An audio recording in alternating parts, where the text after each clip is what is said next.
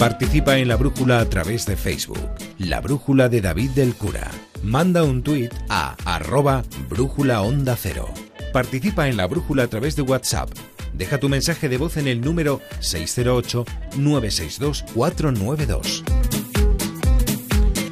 Emprendemos viaje desde una estación de radio que tenemos dentro de un faro en el Cantábrico. Así que lo siguiente en la brújula es una conexión con Punta Norte, con Javier Cancho. Y en el capítulo de hoy las grutas de los mil Budas.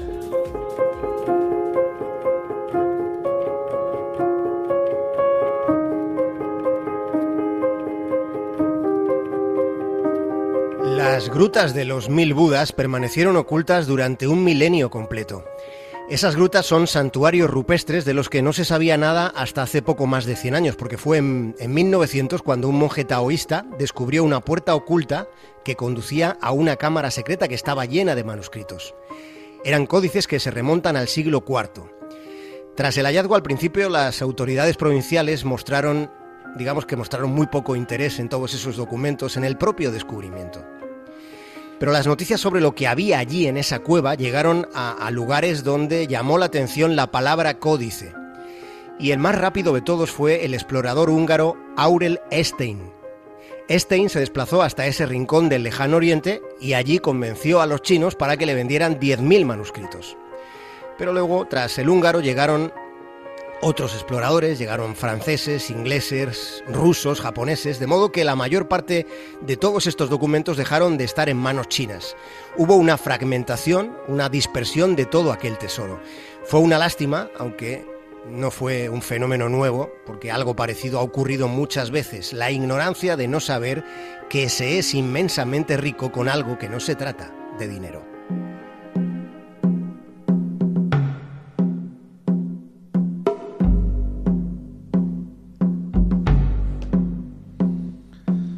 La digitalización ha permitido reparar algo de aquel desatino, al menos en una mínima parte, porque en 1994 se planteó la posibilidad de reunir los manuscritos en una versión digital. Fue un proyecto internacional que dirigió la Biblioteca Británica. Gracias a aquella determinación ya puede contemplarse, por ejemplo, el mapa de estrellas más antiguo del mundo. Ese mapa estaba en esa cueva que estuvo sellada durante mil años. De todo lo que allí había guardado, podemos decir que han quedado un montón de cápsulas de tiempo, por ejemplo una oración en hebreo escrita por un comerciante en su camino desde Babilonia hasta China. También es posible asomarse a, a los contratos que se hacían en los tiempos de la ruta de la seda, en los que muchas transacciones eran con esclavos. Pero posiblemente una de las joyas más fascinantes que estaban escondidas en aquel santuario una de las piezas más alucinantes es el Sutra del Diamante. El Sutra es una obra sagrada budista del año 868. Se trata nada más y nada menos que del libro impreso más antiguo descubierto hasta la fecha.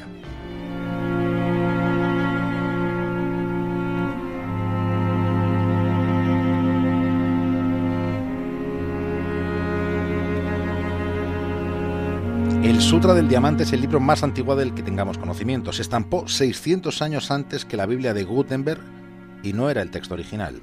No, era una copia. El texto original del Sutra del Diamante fue escrito en sánscrito y fue traducido al chino alrededor del año 400. Se sabe incluso quién hizo esa traducción. Fue un monje erudito, un indio llamado Kumaraya Jiva. Por eso la copia del Sutra es el texto más antiguo que se conserva, aunque no fue el primer texto impreso de la historia. Lo que sí podemos sospechar es que fuera en Oriente, y mucho tiempo antes que en Occidente, donde se empezaran a imprimir libros. El sánscrito en el que, está, en el que estaba escrito el Sutra es la antigua, es la sagrada lengua de la India. Ese libro recoge las palabras de Buda que sus discípulos aprendían y transmitían de generación en generación. Podía ver más allá del universo. Siddhartha había visto la realidad definitiva de todas las cosas tuvo el conocimiento de que cada movimiento en el universo es un efecto provocado por una causa. Supo que no habría salvación sin compasión para los demás seres. A partir de aquel momento, a Siddhartha le llamaron el Buda, el que ha despertado.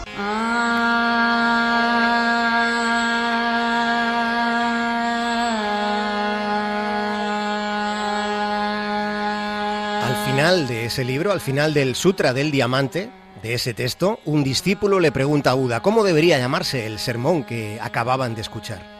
A lo que Buda responde que ese mensaje deberá ser conocido como el diamante cortador de sabiduría trascendental.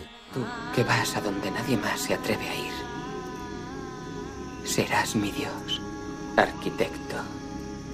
Al fin te conozco. No volverás a reconstruir tu casa en mí. Pero yo soy tu casa. Y tú vives en mí. Señor de mi propio ego. Eres pura ilusión. Tú no existes. La tierra es testigo de ello.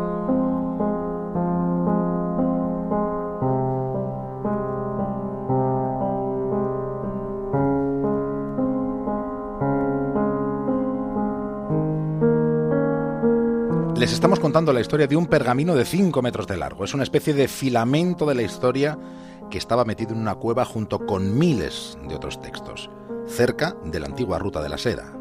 Esa gruta forma parte de una serie de templos excavados en un precipicio arenoso conocido como las cuevas de Mogao o las cuevas de los mil Budas. Y aquello fue una biblioteca secreta que fue sellada hacia el año 1000, en una época en la que esa comarca soportaba la amenaza del imperio Tangut. Durante casi mil años estuvieron allí escondidos todos esos documentos, estuvieron conservándose en perfecto estado gracias al aire seco del desierto.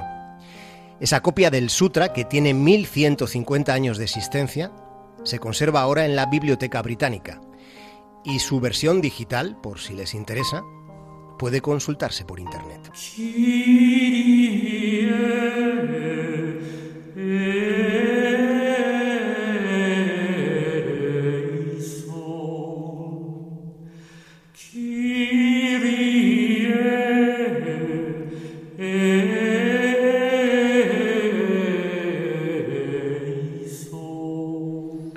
Hace más de mil años cuando se escribieron en el monasterio de Suso, en La Rioja, las primeras frases en castellano de las que ha quedado registro. Ya saben que simbólicamente se considera el monasterio de San Millán de la Cogolla como enclave del nacimiento de nuestra lengua.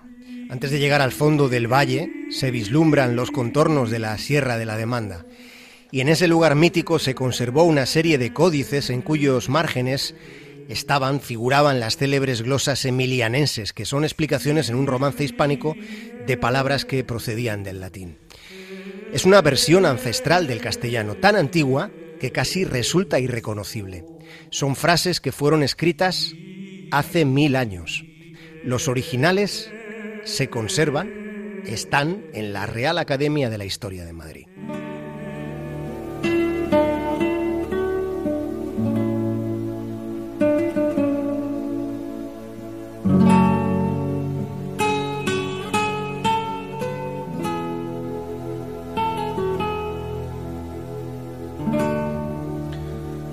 La escritura en los distintos confines del planeta nació en sociedades sedentarias, como un mecanismo de conservación o de difusión de la palabra.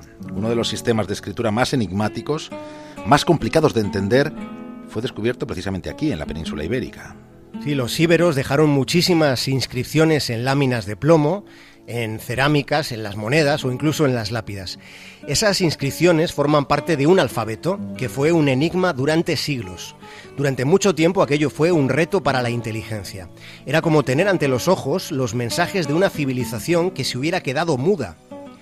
Así que imaginen el instante en el que se tiene la sensación de haber resuelto ese enorme rompecabezas, la sensación de haber encontrado por fin ese nexo con la antigüedad. Imaginen cómo se sintió aquel tipo llamado Jean-François Champollion cuando al comienzo del siglo XIX tuvo la sensación inigualable de que ahí estaba de que por fin lo había conseguido, porque fue cuando tuvo la íntima emoción de que acababa de resolver la escritura jeroglífica de los egipcios. Algo parecido fue lo que le pasó a uno de esos personajes desconocidos de nuestra historia, de la historia de España. Se llamó Manuel Gómez Moreno y fue él quien consiguió descifrar la pronunciación de la escritura de los íberos, el enorme misterio de una lengua muy, muy antigua. Manuel era arqueólogo, era historiador y él fue quien retiró lo que podemos considerar el velo de ese enigma después de un rastreo que había comenzado 400 años antes, durante el Renacimiento. Fue él, al comienzo del siglo XX, empezó con su investigación hacia el 1920, fue él, el profesor Gómez Moreno, quien desentrañó cómo era una escritura de la antigüedad. Pensemos en la importancia que tuvo siempre saber escribir.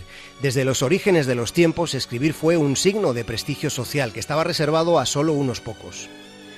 Fue con las sociedades democráticas, pensémoslo, con las sociedades democráticas modernas, cuando se asumió que el aprendizaje de la escritura era un derecho.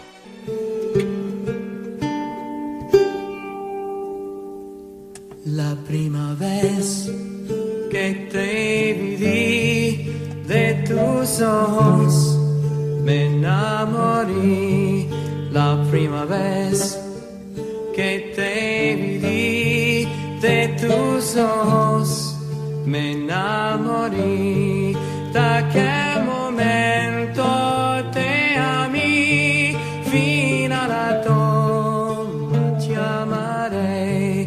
De aquel momento te amé, fin a la toma te amaré. Hasta mañana, Javier Cancho. Hasta mañana, David de Cura.